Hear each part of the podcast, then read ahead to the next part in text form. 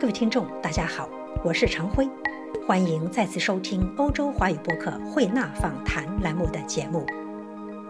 美国有一位著名的中国才女，她就是集诗人、小说家和画家为一身的施伟女士。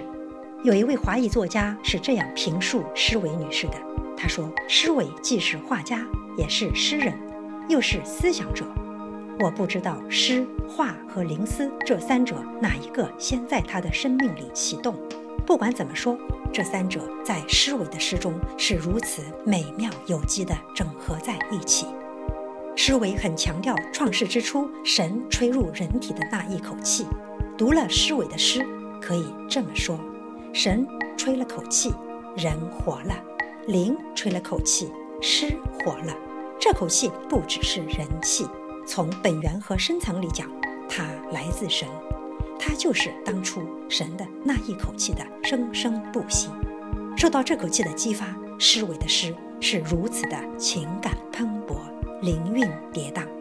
不管是诗还是散文，甚至小说，诗伟都展现了非凡的语言能力和至美的文字。诗伟诗歌语言的唯一唯美，除了他个人的勤奋和天分外，也足见中国古典诗词的熏陶染乳之功。从他的长短句中，可以闻到宋词的体味。今天我们有幸邀约到诗伟女士作为我们的嘉宾，听她讲述她的长篇小说《红墙白玉兰》到新书《叛教者》，看她如何剖析她心中的生命、爱情和自由。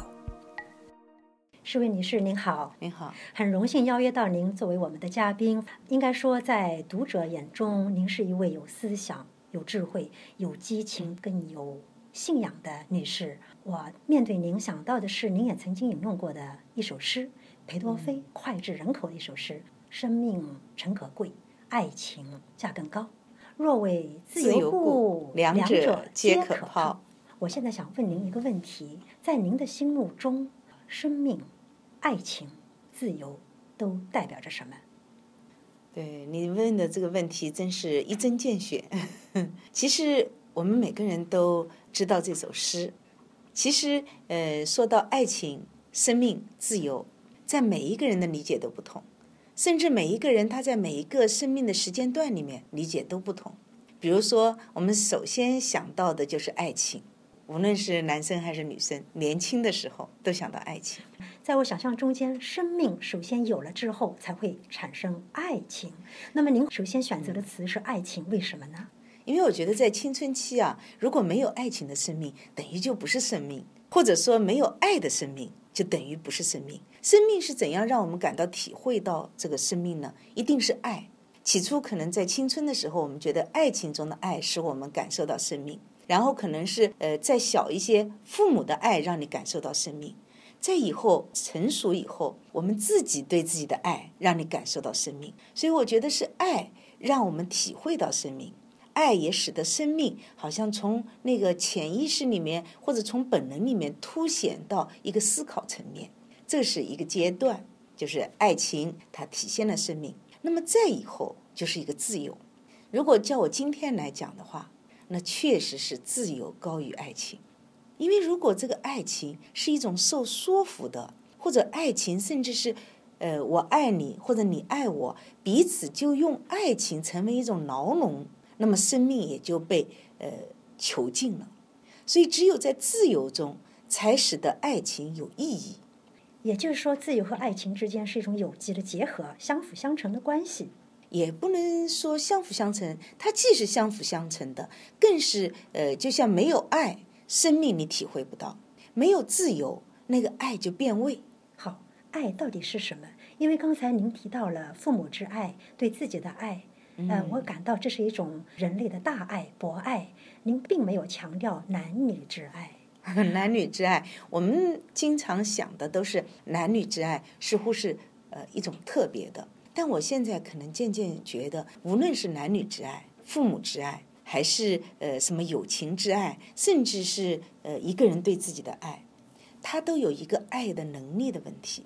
你如果和父母之间不懂得真正的爱，你和男人之间也不懂得真正的爱。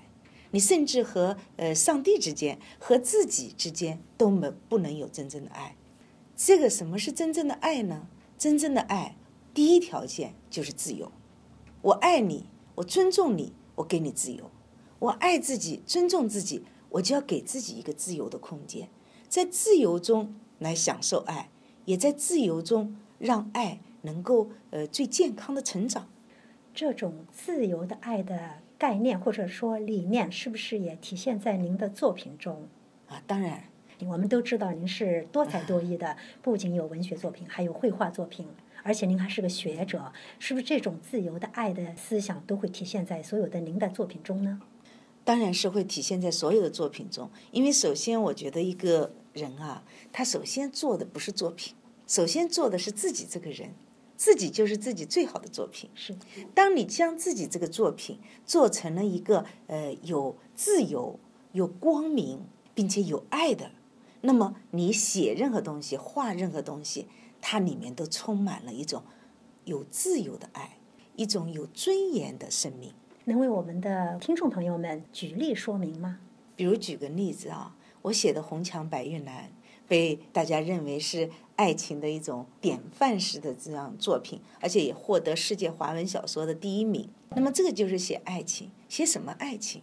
这个爱情就写了，呃，大家都知道的一种常常遇到的，就当中年以后啊，老同学见面，嗯，往昔的恋人重新再见面，那么就回忆起自己青春时代的爱情，可能各种原因，命运使我们错过了。那今天再见面，哎，又有爱的萌生。我在写这个爱情的过程中，我就会发现啊，我们因为爱情在青春的时候不理解，我爱你，我就给你很多局限；你爱我，也给我很多局限。我父母爱我，又给我设定很多局限；你父母爱你，又给你设定很多局限。于是我们认为，爱情在命运面前极为软弱。爱情在命运面前是好像根本无还手之力，这时候我们认为爱情只能让位于命运。如果不让位于命运，其实就是一头撞死。嗯，那么在这个作品中间，你是要挑战这样的爱情？对，我就要挑战一件什么样的事情呢？因为我们都把命运当成我们不可逾越的高墙。我们都怪命运，而且中国人有个特点，无论自己做了什么事，都怪罪于这个社会，怪罪于命运。但是我这里面就是详细写了他们从年轻到中年，他们在整个爱情过程中，命运这堵墙是怎样形成的？是每一个人的每一次选择加了一块砖，一块一块砖叠起来就是一堵墙。看上去这堵墙我们无法逾越，但这堵墙其实是你我亲手把它垒起来的。但我写到的爱是什么呢？所以红墙白玉兰嘛，白玉兰正好就是玉兰花可以越过高墙。只有真正的爱，真正给你自由的爱，才能逾越这种命运的高墙。所以红墙白玉兰里面有个人物，嗯，这个人物呢，他是一个混血儿，等于是有中国血统的西方人，美籍的。他的宗教信仰，美国他比较是基督教文化的一个国家，他的宗教信仰，他就是说我爱你，就给你尊重，给你尊严。所以当他知道他妻子仍然爱那个人的时候，他也是给他尊重的，让你选择的。他们最感人的是最后有一次见面，女主人公他的妻子是得了重病，那么他就是自己去了一个地方，呃，这个地方他就是希望两边。我在这两个男人中间挣扎嘛，我就躲到一个地方去。但是这个里面就写到，当她的丈夫去找她，去问她那个情人或者说她的恋人，她到哪里去，才知道有这个病的时候，她那个情人要和她丈夫一起去找，他们也是同学，她就对他说：“上帝将一个女人已经放在你的生命中，你也要去关爱她，她也只能从你那得到关爱。我谢谢你爱我的妻子。”但现在是我来负起我做她丈夫的责任。其实，在西方这种文化是很普遍的，它不会是呃一种好像我占有你，我强迫你，哎，但但他是比较尊重你的，然后也尊重你的感情选择，也不会好像就对一切喜欢妻子的男人都很厌恶，不会这样。是这样，有一句话叫做“文如其人”。嗯您创作这个作品《红墙白玉兰》嗯里面有些人物是您创作的小说中的人物，是吗？嗯问一句比较私密的话，这个里面有没有您自己的影子？应该可以这样说，就是我的作品呢，大部分不属于自传体，但是呢，肯定是有我的影子。嗯，说句比较实在的话，就是嗯，生活中咱不敢干的事，让小说替咱完成了。啊。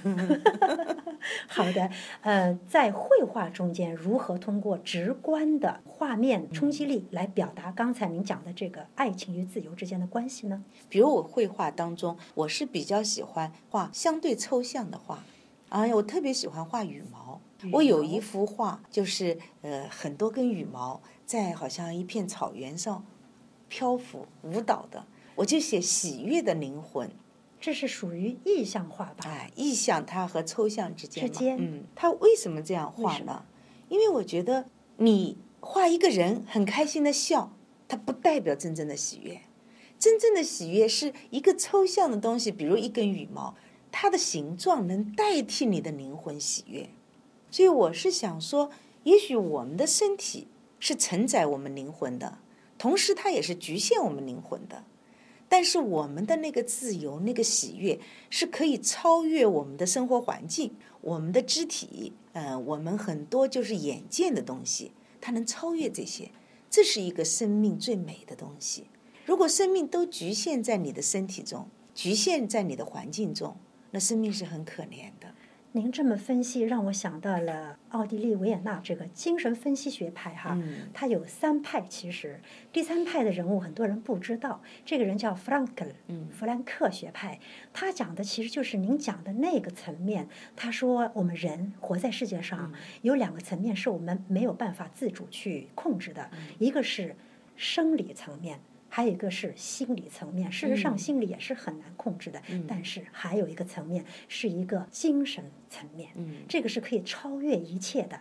对对对，因为其实，呃，今天我们讲到他讲到精神层面，因为你的身体真的不由你控制，随着岁月的过去，呃，人的肉体一定是渐渐衰老。即便没有岁月的过去，你肉体会有生老病死，是呃，会有灾难，会有你不满意的状态。是的，你的精神，或者说他说精神，但我觉得精神你有的时候也很难控制，你的心灵，因为你的心灵受到肉体的影响。但是有一件事你可以控制，就我如何对待今天我的环境，我如何对待今天我这个存在，这个是呃，他说是精神，我觉得是灵性。这个灵性是可以超越我们的身体，超越精神的。所以我认为文学艺术的创作，我写过有三重天嘛。嗯，哪三重？文学艺术的创作，第一层可能就是嗯、呃叫物质性的，比如中国大部分文学艺术，特别是呃影视剧，在物质层。物质层就是周围发生什么事，嗯、妯娌之间，嗯、吃喝拉撒，就这些。那还有一个精神层，是我们一般来说文学艺术追求的，就是我们的七情六欲，我们的喜怒哀乐。但还有个层面，就是灵性层面。灵性层面就是一个人啊，他的存在不能是孤立的，甚至不能局限在人中间。他与大自然、与上天、与造物主、与灵界一种未知的，会有一种交通。造物主，嗯这让我想到您也是一位虔诚的基督教徒。对对对，那么，这种自由，它那种灵性、一种超脱、一种自我解放，它和您的宗教信仰有没有关系？哎，太有关系了。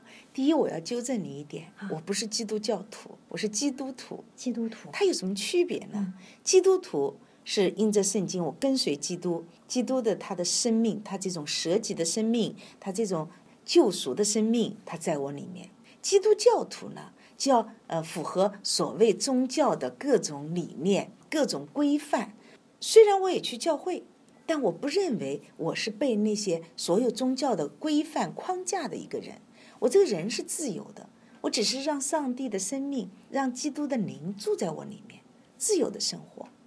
那么现在就讲到，你说我的这种独立和自由与我的信仰有什么关系？圣经中有一句话叫“真理使人得自由”。我们常常都认为啊，信了教啊，做了什么事啊就不自由了。那是因为你信了教，你在一个好像一种框架里面。但是如果你是来跟随一种真理，真理就使你得自由。那么什么是真理？真理人是不能够完全得着的，而是一种跟随，在跟随中跟随你良心的一种感受，跟随你所认识的。像我是跟随上帝圣经的启示。那么在这个里面，我有一种自由。真正的自由不是去做不可以做的事，真正的自由是不做我不想做的事。真正的自由是你不做你不想做的事。哎，说的太好了。因为我们经常都是觉得自由就是我要做我想做的事。其实你做想做的事，有的时候你是能做到的，不能做到是环境对你的逼迫。但是你知道，我们心灵最大的不自由是什么？我们不想做的。我们还是在做真理。真理到底是什么？科学家们认为真理是它可以验证的一些实验。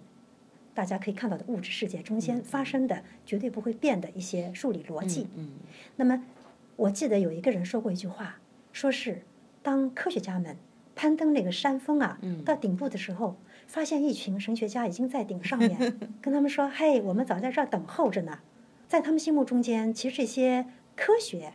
逻辑、数理都是不能证明真理的。您怎么看这个问题？啊，这个你也提的非常有意思啊。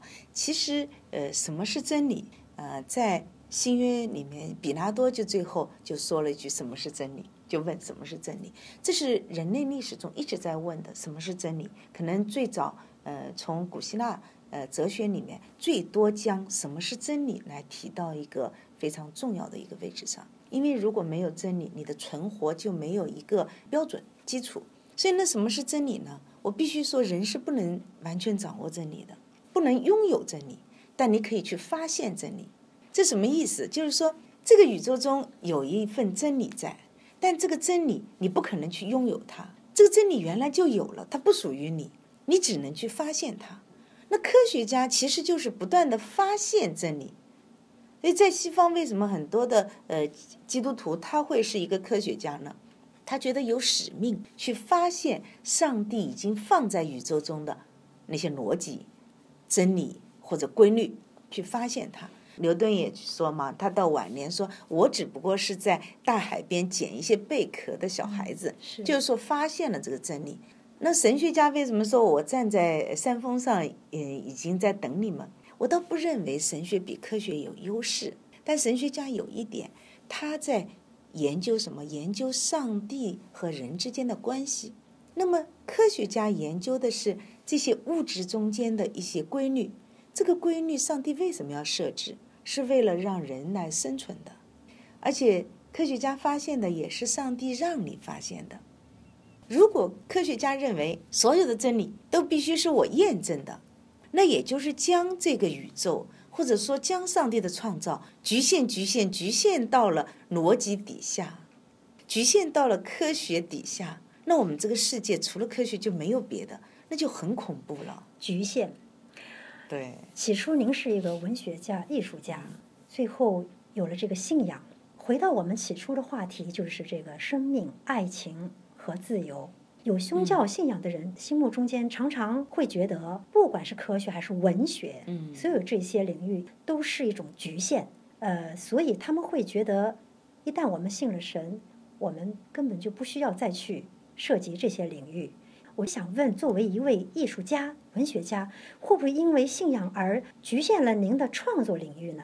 其实你讲的说。呃，很多就是有信仰的人觉得不需要科学文学，那个只是非常老派的，就是反智主义。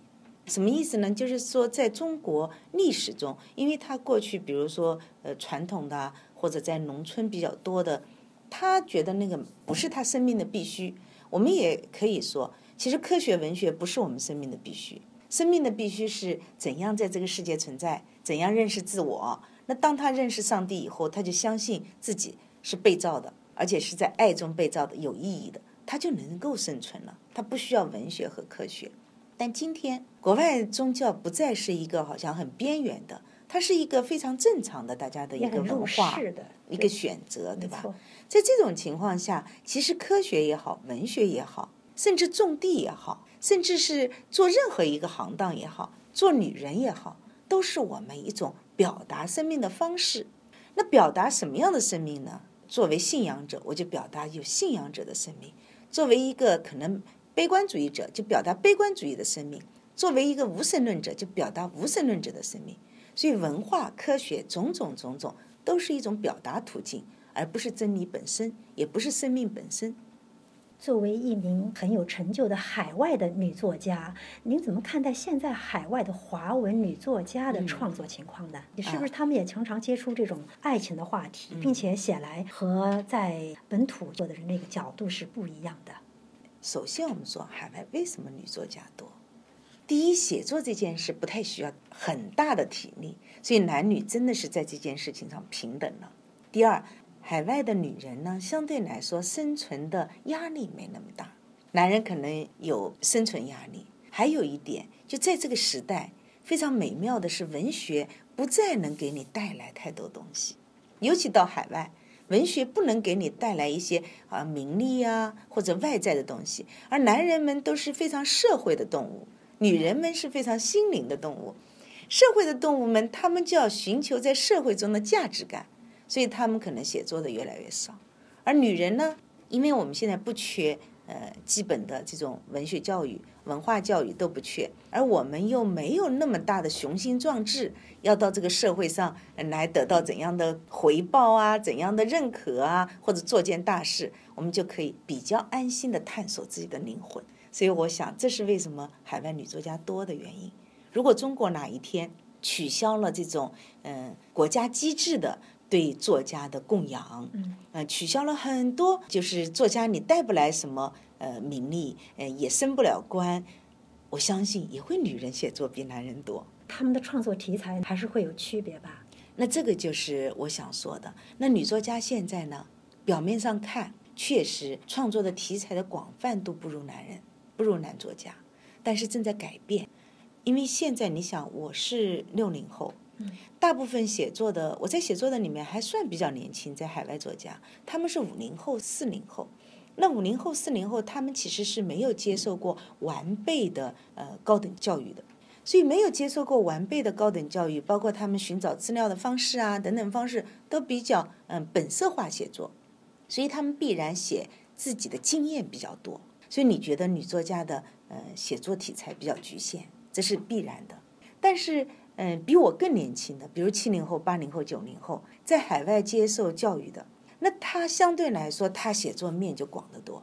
你想，五零后严歌苓，他写的题材也很广，因为采访。那可能到，嗯，像我这种童心比较足的人，嗯，就自我的女性意识或者局限性就更少。我像我最新写的小说，像《叛教者》啊什么，我都是用呃读博士的那种方式进行田野调查啊，进行采访啊，然后来收集整理啊，将各种史实来对照啊，已经不是像过去一个作家按照自己经历来写作了。这个是我们特别期待的一个现象，就是说女作家们更多的能够打开她的视野，不仅写自己的爱情故事，而是真的进入这个西方文化之后呢，重新再审视自己的本土文化和西方文化之间的区别，甚至打开眼界，看到别的领域。像您讲的这个叛教者的主题和爱情已经没有什么太多的关系了，而是引申到别的领域了，是吗？对，叛教者他主要写一段呃历史。而算是秘史，就是说一群基督徒，嗯，是大概三十年代的精英，三四十年代的精英。那解放以后，呃，这群基督徒他们的人生，我们有很多文革叙事，有很多三反五反啊等等的写，但是其实从来没有写过一群信仰者在中国他的思想改变，包括他呃肉体的遭遇和灵魂的遭遇都没有写过。我是写这群人，这群人中间很多现在住在国外。是这样，也有住在国内的吗？国内也有，嗯，但国外比较多。像九十多岁的，我采访他们的时候，他们都九十多岁了。也就是说，现在您情有独钟的一种创作是写纪实文学。没错，嗯，我想这一本《叛教者》呢，嗯，主要是史料整理，嗯，纪实性很强。下一本是完全纪实，非虚构。而且是以笔记体形式写。我希望就是在整个中华大地，包括东南亚，呃，用我的脚也用我的心走一走，看一看，究竟这个时代在发生什么，人心是怎样的，当然也追踪呃先贤们的脚踪，也就只能讲到这。最重要的是，我觉得今天编故事啊，都编不过真实。说得好，你去网易也好，什么微信嗯也好，你去看看真实发生的故事，我编都不敢这样编，太戏剧化了，太搞笑了，或者也太残酷了。你不敢这样编。那如果真实的故事已经超过了你小说能编的境况时候，我们再编小说意义何在呢？还不如去写真实的事，在真实的事中间进行反思、进行探索、进行挖掘事件背后的事。所以，今天作家的意义不是呈现一个故事情节，而是呈现这个故事背后那活生生的一颗颗的灵魂、灵魂的煎熬和释放，以及整个社会的风貌。对。我我是觉得今天小说应该有一个责任，这个责任就是让人在浑浑噩噩的生活中，或者匆匆忙忙的生活中，能够突然因为你的小说静下来，听见自己的灵魂，看见自己的心，能够有一份反思。拭目以待，非常期盼。其实我觉得每一个人都可以做，甚至很多年轻人，我现在特别看好年轻人。是年轻人微信上面写的短短的一段。但是你突然发现，哎，他们还有安静想的时候，而我们宏大叙事，就我们这种呃六十年代、七十年代都习惯于宏大叙事，自己编撰一个大小说，但却不管这个时代正在发生什么，也不管人们的心灵正在有怎样的呃挣扎和变化，甚至以史为镜都做不到，我们就享受自己的创作感。我觉得这是。至少，我认为是放弃了作为作家的某种使命吧，一种社会责任感。哎，社会责任感，这也是我们一直希望看到的，就是海外的女作家们也能跳出小我，而走进社会这个大我。对对对，而且海外的女作家，既然我们称为华人作家，我们就要关心中华民族，关心中华这块土地上发生的，因为中华现在不仅仅是中国了。可以说全球都是中华了，因为到处都是华人。那么这样华人的一个群体，他们从何而来，向何而去？也就是说，他们的历史文化，他们的今天，他们精神面貌走向，应该是我们关心的，是而不是今天我们在国外谈场恋爱，是打个工发个财，这才是真正的自由。对，就是将女人这样上天给我们的敏感保留。但是进入一个更大的非两性或者非女性定位的这样一个写作天地和事业。是的，诗薇女士非常感谢您接受我们的访谈，谢谢，谢谢，说的太好了，谢谢。